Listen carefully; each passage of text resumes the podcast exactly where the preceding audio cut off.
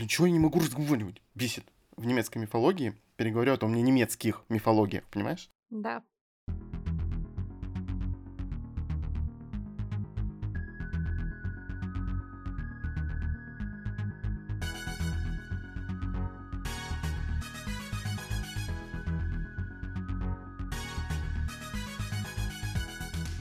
Всем привет! Привет. С вами снова книжный подкаст Reds and Heads. И мы его ведущие Маша и Игорь. Май у нас месяц совместных чтений, судя по выпускам, которые у нас сейчас а, вышли последнее время. И мы с радостью продолжаем эту традицию. Идем к вам снова отчитываться прочитанные совместно с Игорем книги. Мгм. И мы взяли историю, которую, возможно, кто-то из вас уже читал. Кто-то взял после нашего подкаста, несмотря на то, что выпуск про эту книгу выходит только сейчас. Мы с Игорем прочитали вместе по золоту Марисы Мэр, автора, про которого мы уже рассказывали, а, когда читали «Лунные хроники». Да, у нас был отдельный выпуск по этому циклу, и нам он очень понравился. И выпуск, и цикл. И мы решили дальше продолжать знакомство с автором. Тем более, что ее сейчас активно, довольно-таки активно издают, разные вообще ее истории. И вот интересно было познакомиться с другой стороной ее творчества, хотя автор до сих пор продолжает идти в тему ритейлингов, и у нее еще много книг, э, связанных как раз-таки с сказками какими-то, с уже известными или не совсем известными для многих. И вот она как-то пытается что-то интересное сделать и новое. И мы с этим дальше будем, наверное, знакомиться. Да, «Позолота» — это тоже ритейлинг, только в отличие от «Лунных хроник», э, где каждая книга была более-менее посвящена истории одной героини из сказок. Это. Золушка, Красная Шапочка, Белоснежка и Рапунцель. То здесь Мариса Мэр пошла немножко в более старые сказки, в более классические, известные нам. В данном случае она по золоту написала как ритейлинг немецкой сказки о Румпельштильцхене. И несмотря на то, что сказка заявлена как ритейлинг, начинается она тоже с героини, с главной героини Сирильды, которая родилась под благословением бога лжи и историй, и из-за чего ее считают невезучей, приносящей всякие несчастья.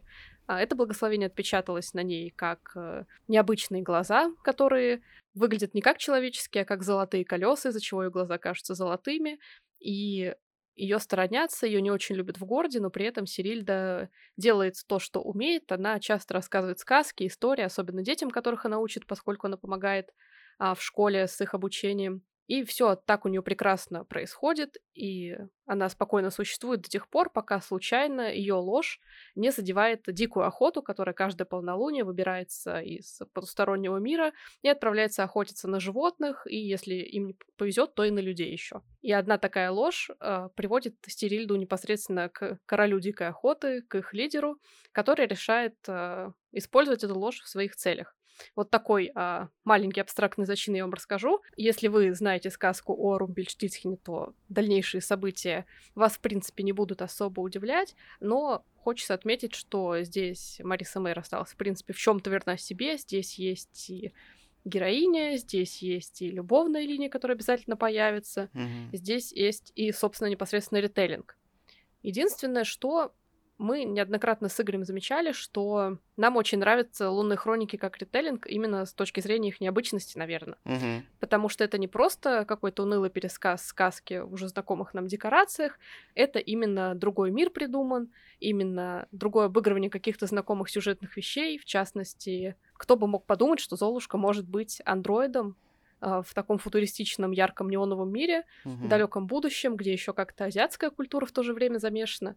Это очень интересно и колоритно получается. И хочется здесь э, похвалить Марису Мэр как мастера ритейлингов, я бы, наверное, сказала. Получилось ли у нее сделать то же самое в позолоте? Мы узнаем в этом выпуске, судя по всему. Я думал, Маша сейчас сразу к минусам перейдет, как я люблю делать, но не получилось. Да, действительно, лунные хроники очень интересно у нее вышли, она их очень интересно упаковала. Если продолжать странности небольшие такие в плане цикла, Рапунцель у нас вообще на космической станции находится, у нее все те же длинные волосы, но она не пойми где. Белоснежка тоже на в интересном месте находится, у нее тоже интересная какая-то история. Наверное, с Красной Шапочкой немножко она так... Не сильно она изменила вообще всю саму историю. Ну, по моим ощущениям, так было. По моим ощущениям, это вот со звездочкой у нас просто в нашем подкасте.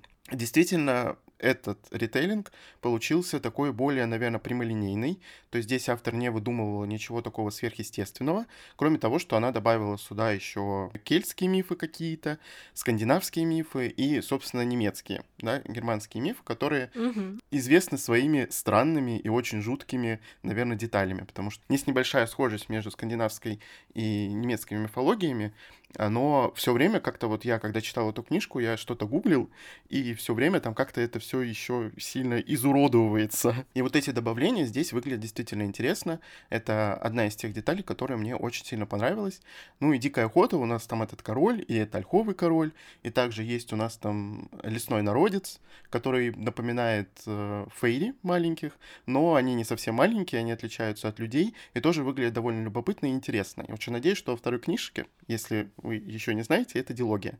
Во второй книге раскроется как-то а, вот эта тема с лесным народом, а, хоть он здесь и участвовал немного, но все равно хотелось бы побольше о нем узнать. Это, как обычно, я лезу в какие-то детали, которые мне не додал автор, по моим ощущениям. И вот эти интересные детальки, они, правда, такой отличительной чертой являются именно в этой сказке, в этом ритейлинге.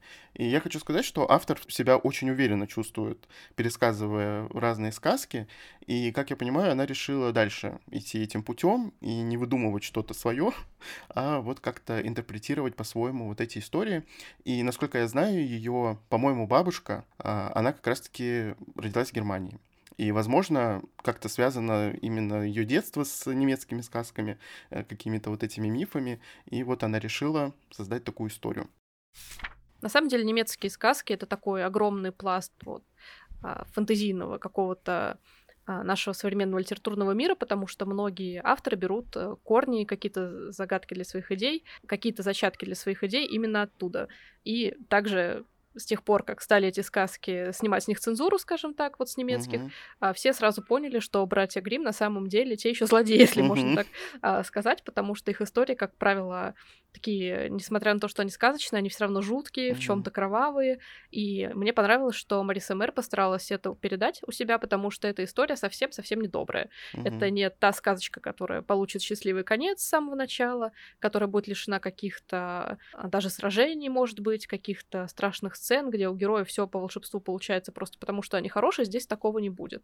И надо дать ей честь, в этой истории есть такие жутковатые элементы, есть даже кровавые элементы. Я была удивлена, что она решила их добавить, потому что я была уверена, что современная повестка такова, что авторы немножко вот э, думают о своих читателях, заботятся о них и пытаются какие-то эпизоды смягчить, чтобы не вызвать ни у кого там а, расстройства. Например, mm-hmm. ну там пример не из этой книги, не из позолоты, но все равно скажу, что, например, многие авторы стараются не убивать животных, потому что а, это многим не нравится. Другие авторы стараются, может быть, не писать про измены, потому что у кого-то было какое-то болезненное там расставание, скажем так. Mm-hmm. В общем, каждый пытается изголиться по-своему, чтобы всем угодить, а Мариса Мэр здесь прям, мне кажется, на такую ощутимо больную мозоль для кого-то могла наступить, mm-hmm. но от меня респект, потому что я этого не ожидала, что она на это пойдет.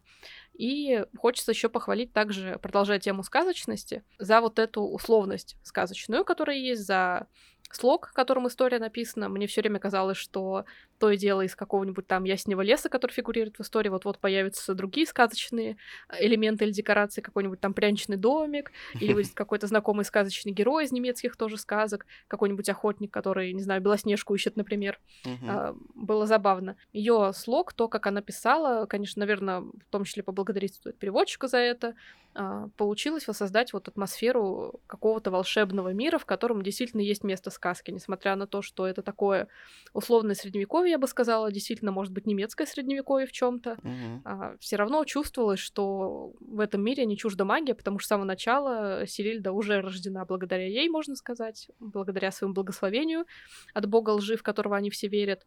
И ее отметина, ее глаза, которые похожи на золотые колеса вместо зрачков, а, действительно людям сразу сообщают о том, что с ней что-то не так, что-то необычное, что это не просто генетическая ошибка какая-то, которых в те времена не знали, а mm-hmm. это именно налет волшебства и магии. Эта атмосфера очень приятная. Хочется, наверное, отметить, что историю лучше всего читать либо в конце осени, либо зимой, наверное, потому что история начинается именно зимой. Mm-hmm. А, там есть несколько сцен со снегом таких прям а, практически рождественских. И «Дикая охота» тоже, в принципе, навевает ощущение, что книгу читать стоило в какое-то мрачное, темное время. У нас уже весна такая цветущая, я бы сказала, за окном. Но это как бы не помешало, мне кажется, прочитать историю. Просто кажется, что вы получите больше, большую атмосферность испытаете, если возьмете под подходящее время года и подходящее время. Я бы даже сказал, что здесь немножко такие намеки магического реализма, хоть здесь и есть магия, но все время все было на грани. То есть, если от, отмести вот это вот солому и золото, а как будто бы здесь магии и нету но при этом присутствует нотка реально магического реализма. Такой каламбур получился. И действительно, автор соблюла вот эту сказочность. Это прям чувствовалось с самого начала. Мне первые страницы 100 понравились очень. Вот именно за слог, именно за то, как это написано, и за атмосферу тоже в первую очередь. И атмосферу этого замка, и атмосферу, где жила главная героиня со своим отцом. В целом не хватало только, наверное, карты здесь.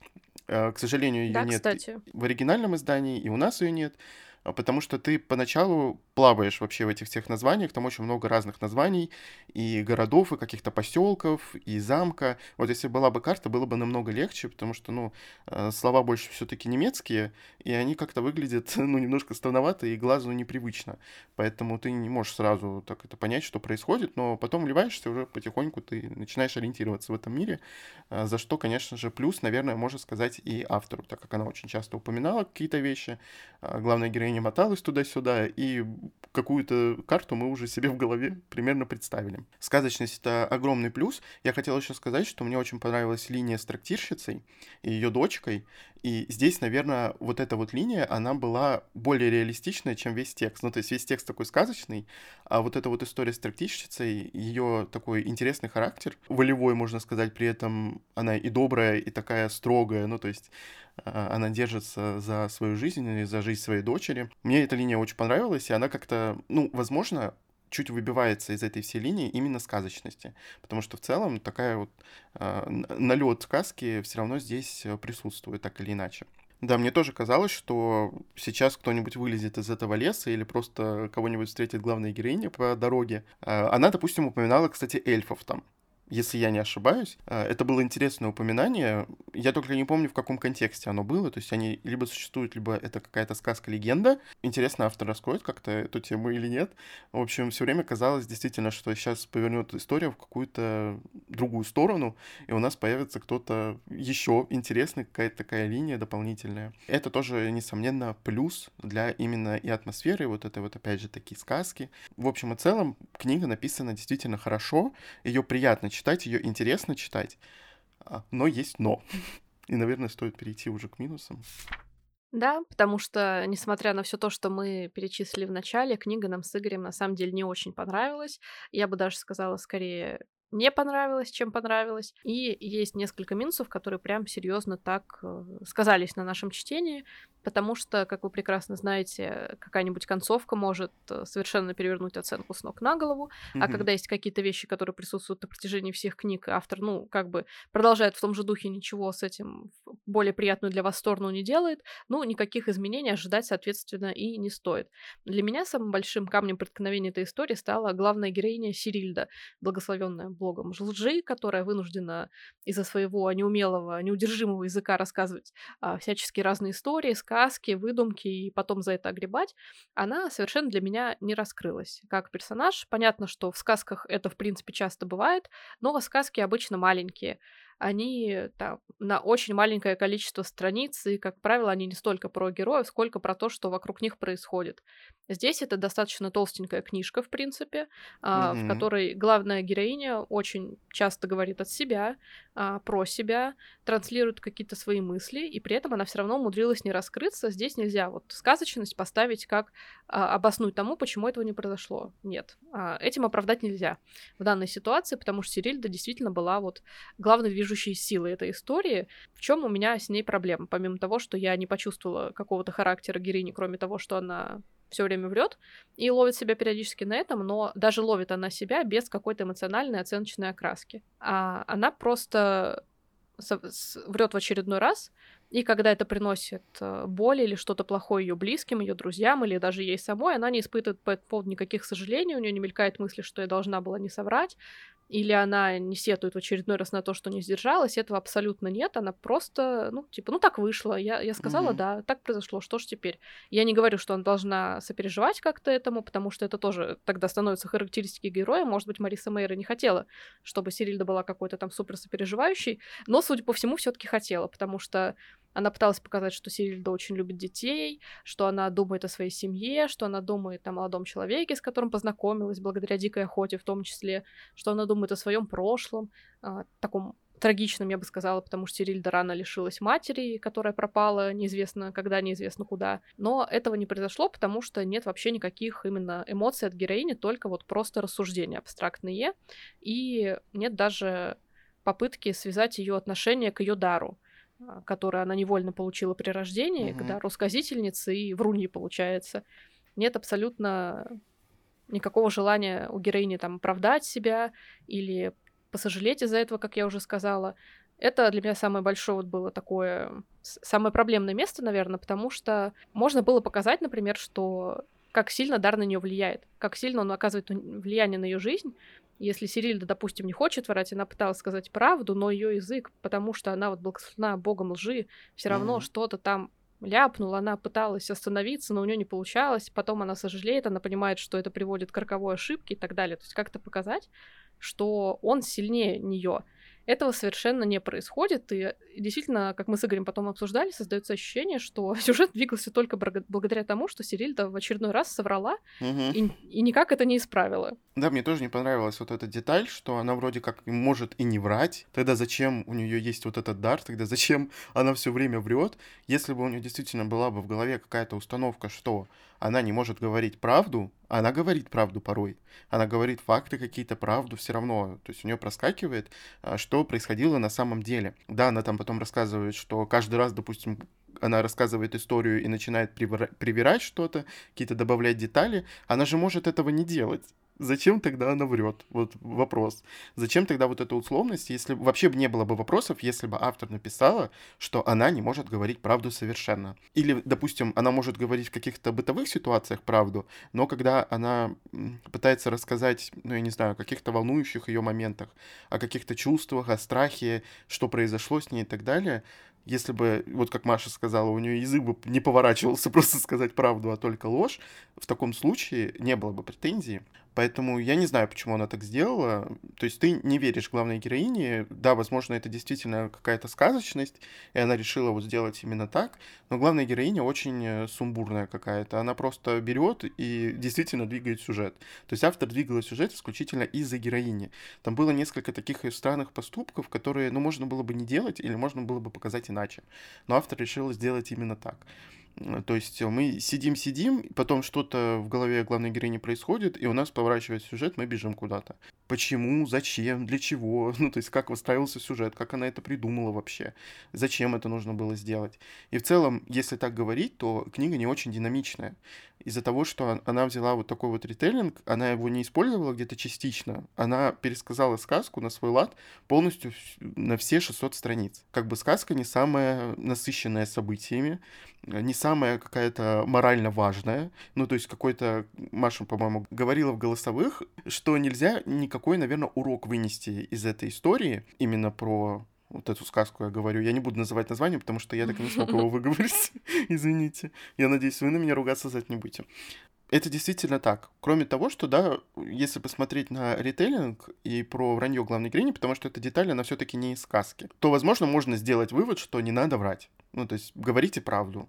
Возможно, из-за этого. Но главная героиня настолько вообще не делает никаких выводов, что, наверное, и читатель вывод не сделает. Может быть, она решила сделать так, чтобы сами читатели догадались, но это не детская совершенно история. Хоть и написано, по-моему, 12+, я бы не сказал, что она реально подходит для детей. Хотя мы уже как-то поднимали тему вот этой жестокости, того, что дети в целом морально защищены от вот этого, и поэтому им нужно показывать все намного ярче. Но так или иначе, я не могу сказать, что какой-то ребенок может вынести из этого всего урок как и, в принципе, мы, наверное, не могли вынести. То есть после того, как мы дочитали до конца, ты задаешься вопросом, что я только что прочитал. я прочитал, как главная героиня э, мутузится, волтузится по этому миру, э, пытается как-то и, да, хотел сказать совладать с собой, но она вообще с собой совладать не хочет. То есть вот ее как жизнь несет, как ее автор несет а, от ее же лица, а так вот у нас идет история, так она и двигается. Вот пойду туда, пойду сюда. Финал действительно меня, наверное, выпил немножко вот именно из-за ее вот этих поступков очень странных, абсолютно нелогичных. И в середине с э, некоторыми сделками, которые были. Ну, как бы это странно немножко выглядело, и вопросов было очень много именно к поведению главной героини. Я, конечно, много про нее говорю, но она, она главный человек в этой истории, главный герой. И поэтому на ней все строится. И автор, к сожалению, на ней все построила не так, как, возможно, нужно было бы, не так, как мне вот хотелось. Да, она стала настолько большим каким-то минусом именно из-за того, что она буквально присутствует на каждой странице книги, а, буквально фокальный персонаж на протяжении всей истории, и из-за этого действительно какая-то часть ее нелогичных поступков, сделанных только ради того, чтобы попасть вот в ритейлинг, чтобы соблюсти вот эти а, все условности, все события, которые были описаны в ритейлинге, автор порой вот э, как-то необоснованно совершенно заставляла персонажа себя вести. Были моменты, в которые я прям не могла понять, что ей движет, потому что, ну, по любой логике, какую туда не поставь, надо было поступать иначе, но автор прописала так. Понятно, что ей в любом случае почему-то виднее, но с нами это не сыграло настолько, что вот мы с Игорем, когда обсуждали наши оценки, Игорь даже вот склонялся скорее к тройке. Я, наверное, больше к трем с половиной, но мне и понравилось больше именно вот из-за самого слога, как написано, из-за какой-то сказочности, которая есть. Но главная героиня действительно очень поломала, скажем так, историю. Мне кажется, она была бы намного лучше, если бы автор банально решила вот проблему с ее ложью, если бы она хотя бы там раз в какое-то время прописывала то, что там Сирильда не хотела врать, но слова уже сами сорвались с ее языка, или она сожалела о том, что врет, но она ничего не могла поделать, потому что это ее проклятие и так mm-hmm. далее.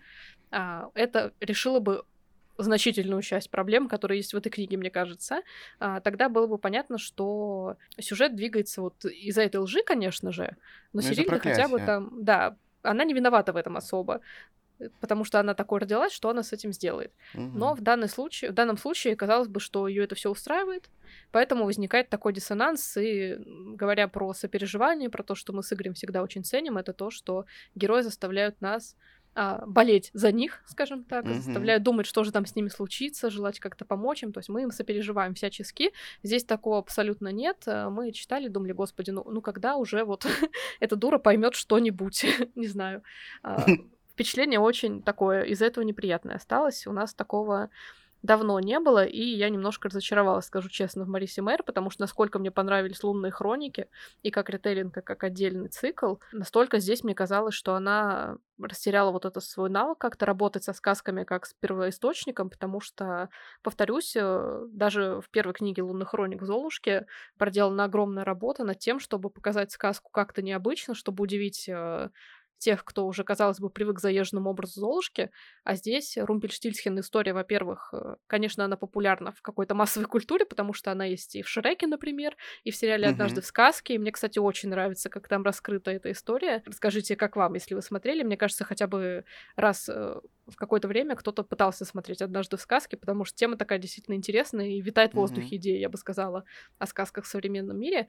А, так вот, на контрасте со всем этим и с тем, что история о Румпельштильцхене из-за того, что она такая вот, на мой взгляд, не самая частая для ритейлингов, потому что там, ну, нет особо любовной линии, там нет особой морали, как я уже говорила, а, для меня, во всяком случае, по сравнению там а, в историях про Золушку, Белоснежку и так далее, хотя бы принцессы побеждают злодеек, скажем так. Mm-hmm. А здесь этого совершенно нет. Здесь все как-то очень быстро там происходит, и поэтому, мне кажется, пытаться ее об- обыграть через Янка Далт, эту, эту сказку, при этом особо не меняя ни сеттинг, не меняя ни основные события, которые происходили, mm-hmm. это очень странное решение, и я не уверена, что оно было хорошим.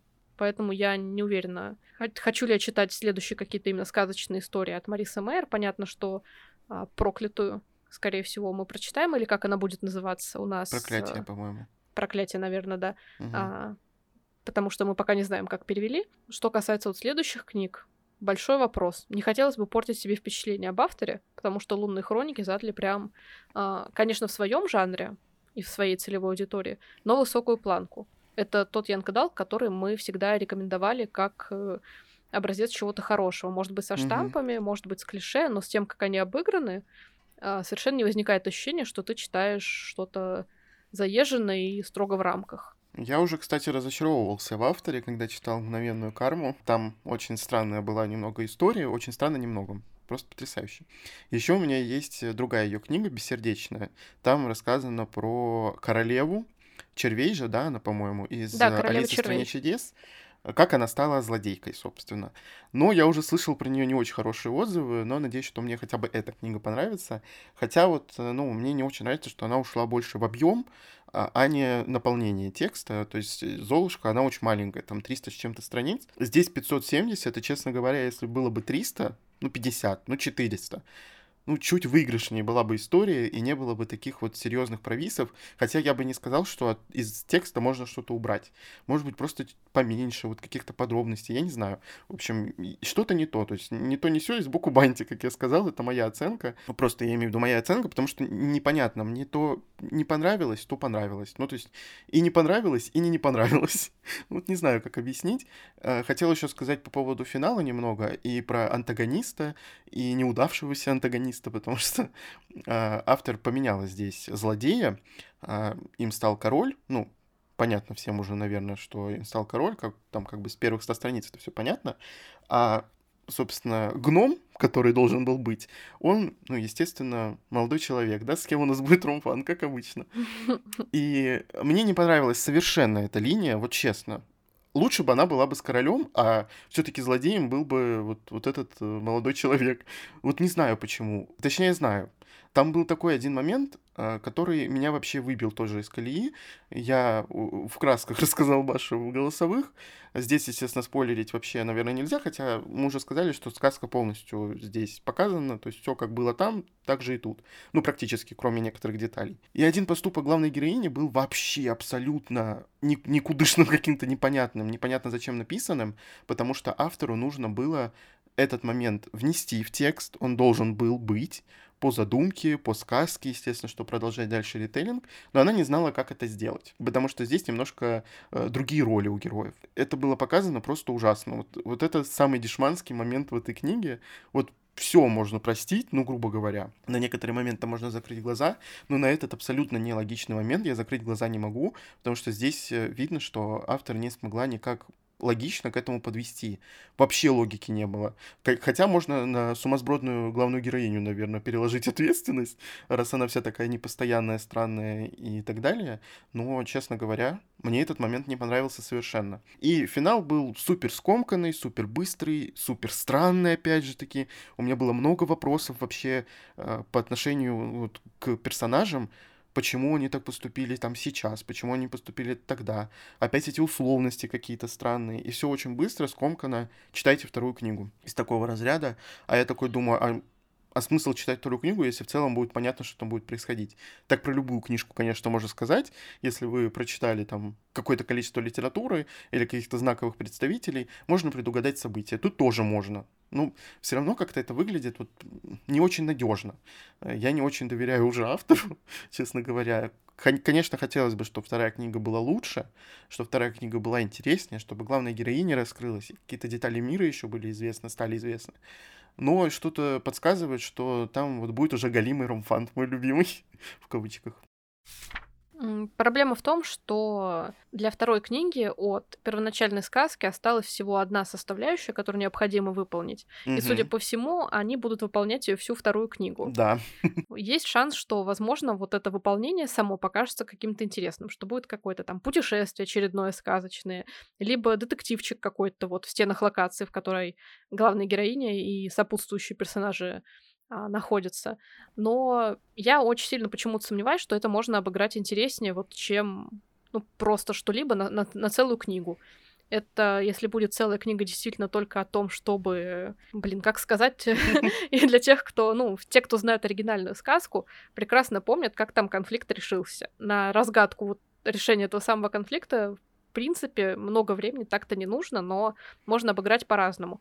И если есть, например, некоторые дорожные истории, которые бывают скучно написаны из-за того, что ну, у нас просто перемещение с пункта А в пункт Б, оттуда в пункт В, то как-то надо насыщать хоть чем-то вот эту дорогу, иначе будет читать неинтересно. Потому что проблем в дороге как бы не очень много. Это разбойники, если у вас условно средневековье, какие-нибудь э, холодные ночевки и так далее. Нужно mm-hmm. что-то придумывать, какие-нибудь стычки с кем-то и так далее, чтобы читатель не заскучал, не заныл, пока это происходит, либо эти эпизоды тогда уж пропускать.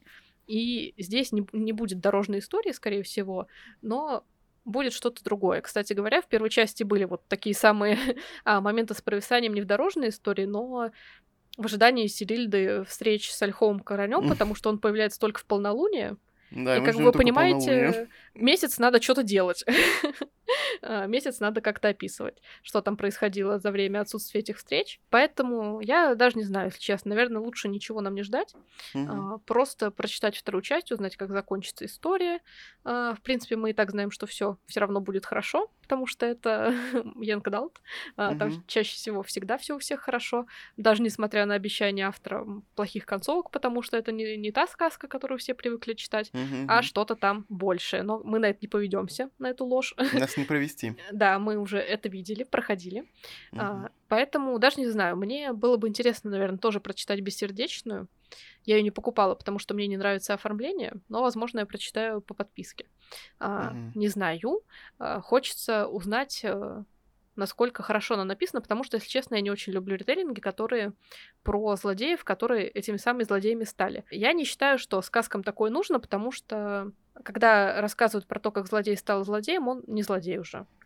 А для меня в этом плане минуснулись, например, фильмы Диснея про Малефисенту, которая угу. заколдовала спящую красавицу в мультике просто потому, что не пригласили на ее Кристины, скажем так. Угу. В фильме же сделали, обыграли все так, как будто все люди плохие, а Малефисента была на самом деле добрая и хорошая, но все люди плохие, угу. абсолютно все.